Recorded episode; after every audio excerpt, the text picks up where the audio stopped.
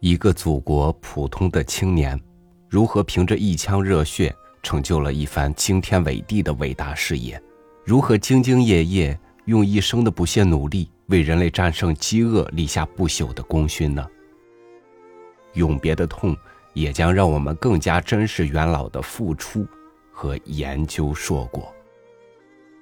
今天与您分享袁隆平院士两个伟大的梦。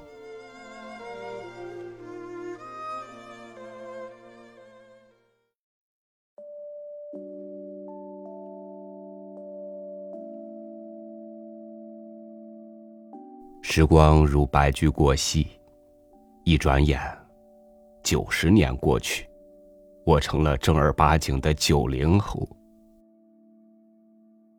我大半辈子都在与水稻打交道，至今从事杂交水稻研究工作已有五十五个年头。我最关心的，就是与水稻和粮食相关的事。新中国成立之前，中华大地上到处灾荒战乱，人民生活颠沛流离。少年时，我就被迫从一个城市辗转到另一个城市。虽然少不更事，但每当看到沿路举家逃难、面如菜色的同胞，看到荒芜的田野和满目疮痍的土地，我的内心总会泛起一阵阵痛楚。报考大学时，我就对父母说：“我要学农。”母亲听了吓一跳，说：“傻孩子，学农多苦啊！你以为是好玩呢？”但我是真正爱上了农业，死活要学。还摆出大道理。吃饭可是天下第一桩大事，没有饭吃，人类怎么生存？最后，父母尊重我的选择。毕业后，我被分配到湖南安江农校任教。安江农校地处偏远，临行前，学校的领导告诉我。那里很偏僻，一盏孤灯照终身，你可要做好思想准备。当时我想，能传播农业科学知识，也是为国家做贡献。没想到，去了不久就碰上困难时期。我当时想，这么大一个国家，如果粮食安全得不到保障，其他一切都无从谈起。我要为让中国人吃饱饭而奋斗。一天，我看到一些农民从高山上兑了种子，担回来种，就问他们：“为什么跑到那么高的山上去换种呢？”他们说：“山上的种子质量好一些，产的多些。”他们接着还说了一句话，叫做“施肥不如勤换种”，这对我有很大启发。农业上增产的途径有很多，但其中两种是非常重要的因素。从此以后，我开始自己的杂交水稻研究之路。一路走来。有汗水和辛酸，也有丰收和喜悦。科学探索无止境，在这条漫长而又艰辛的路上，我一直有两个梦。一个是禾下乘凉梦，一个是杂交水稻覆盖全球梦。禾下乘凉梦。我是真做过。我梦见水稻长得有高粱那么高，穗子像扫把那么长，颗粒像花生那么大，而我则和助手坐在稻穗下面乘凉。其实我这个梦想的实质就是水稻高产梦，让人们吃上更多的米饭，永远都不用再饿肚子。做梦容易，但要把梦变成现实，则需要付出大量艰苦的劳动和努力。我清楚的记得，那是一九六一年七月的一天，我到安江农校的试验田选种。突然，我发现了一株鹤立鸡群的稻株，穗大，颗粒饱满。我随手挑了一穗。竟有二百三十粒之多。当时以为选到了优良品种，岂不是可以增产无数粮食？第二年春天，我把种子播下，结果却令人大失所望。一眼望去，高的高，矮的矮，没有一株赶得上最初的那株水稻。我不甘心。开始反复琢磨其中的奥秘，研究那一片试验田的稻株比例，最终得出一个结论：水稻是有杂交优势的。那株鹤立鸡群的水稻就是天然的杂交水稻。既然天然杂交水稻具有这样强的优势，那么人工杂交稻也一定有优势。当时，遗传学理论一直否定自花授粉作物有杂交优势。我对此理论提出质疑。随后，我又拜访专家，翻找资料，最终得出结论：既然自然界存在杂交稻，那么人工杂交水稻也一定可以利用。而想要利用这一优势，首先需要找到。天然的雄性不育水稻。于是，我又走上曲折的寻找之旅。其中最令人刻骨铭心的是，在海南岛找到天然雄性不育野生稻野败，并加以利用的过程。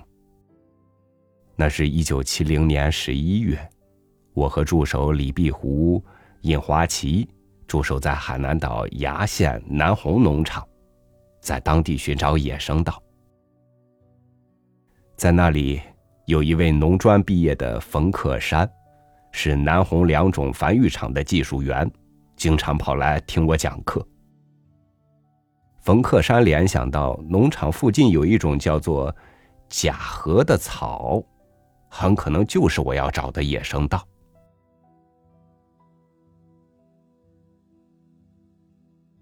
十一月二十三日，冯克山找到李碧湖，来到南红农场铁路涵洞附近的水塘边，到那片正在开花的野生稻中查看。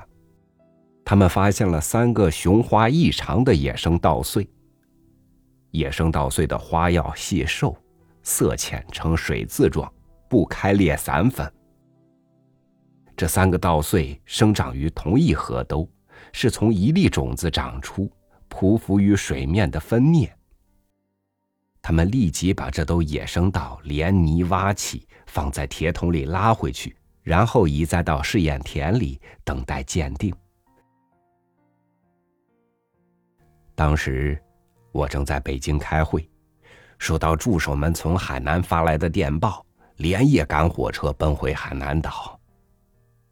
经过仔细检验，我们最终确认。这是一株十分难得的天然雄性不育株野生稻，我给它命名为“野败”。这真是大海捞针呐！野败的发现对杂交水稻研究具有里程碑的意义，更是杂交水稻三系配套成功的突破口。一九七三年。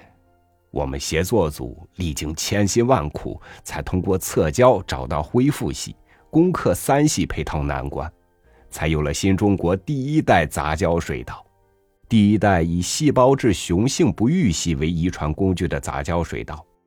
优点是不育系不育性稳定，但也有缺点，即配组的时候受到辉宝关系制约，因此选择优良组合的几率比较低，难度大。自上世纪八十年代中后期起，我们开始研究两系杂交水稻。一九九五年，第二代以光温敏不育系为遗传工具的杂交水稻两系法杂交稻研制成功。它的主要优点是配组自由选择，能选配到优良稻组合的几率比较大。但是，第二代杂交稻也不是完美的。不育系运行受气温和光照影响较大。我想，如果有一种杂交水稻既兼具第一代和第二代的优点，又能克服二者的缺点，那该多好啊！二零一一年，我们又启动第三代杂交水稻育种技术的研究与利用。这是以遗传工程雄性不育系为遗传工具的杂交水稻，该杂交水稻克服了前两代的缺点。现在我们甚至开始了第四代、第五代杂交水稻的研制，追求高产、更高产，是我们永恒的目标。自上世纪九十年代中后期起。我们开始超级杂交稻攻关，分别是两千年、两千零四年、二零一一年、二零一四年，实现大面积示范亩产七百公斤、八百公斤、九百公斤、一千公斤目标。近五年，又突破每公顷十六吨、十七吨的目标。二零一七年。世界水稻平均每公顷产量仅四点六一吨，而我国杂交水稻平均产量每公顷达七点五吨，在世界上遥遥领先。不可否认，上个世纪我们的主要任务是解决人民群众的温饱问题，所以杂交水稻把产量摆在优先地位。现在生活水平提高了。人民不仅要吃饱，还要吃好，所以我们也改变思路，提出既要高产又要优质。但是必须说清楚，虽然要满足市场对优质大米的需求，但我们仍然坚持一条，即不能以牺牲产量来求优质。我们始终觉得，粮食安全问题必须时刻警惕。历史也无数次告诫我们，把饭碗牢牢端在自己手中的最有效途径，就是提高水稻的产量。科学探索永无止境。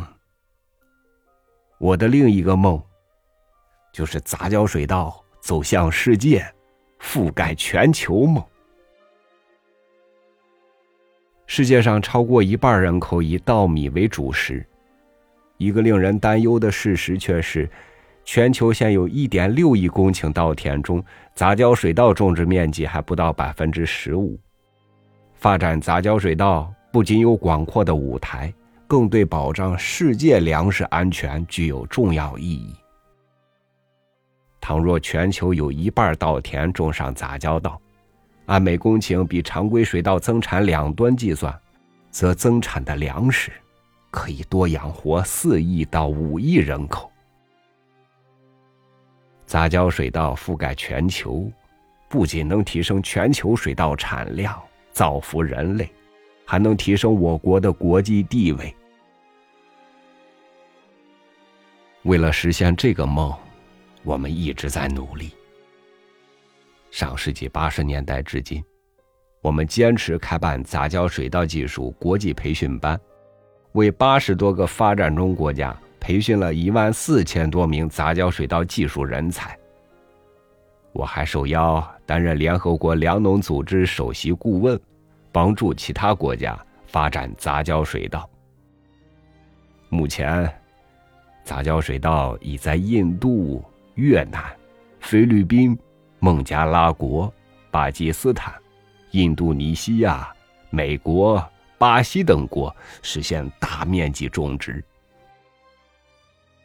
今年六月，在长沙举行的中非经贸博览会上，来了不少非洲国家农业界的朋友。看到他们对杂交水稻充满感激和期待，更坚定了我们将杂交水稻推向世界的信心和决心。新中国杂交水稻事业能够取得丰硕成果，离不开党和国家的高度重视与大力支持，同时也是广大科技工作者集体智慧的结晶。我已经九十岁了，但老骥伏枥，志在千里。我要力争让我们的团队早日完成每公顷十八吨的高产攻关，做好第三代杂交水稻技术的生产应用。我希望最终能实现禾下乘凉。覆盖全球的两大心愿。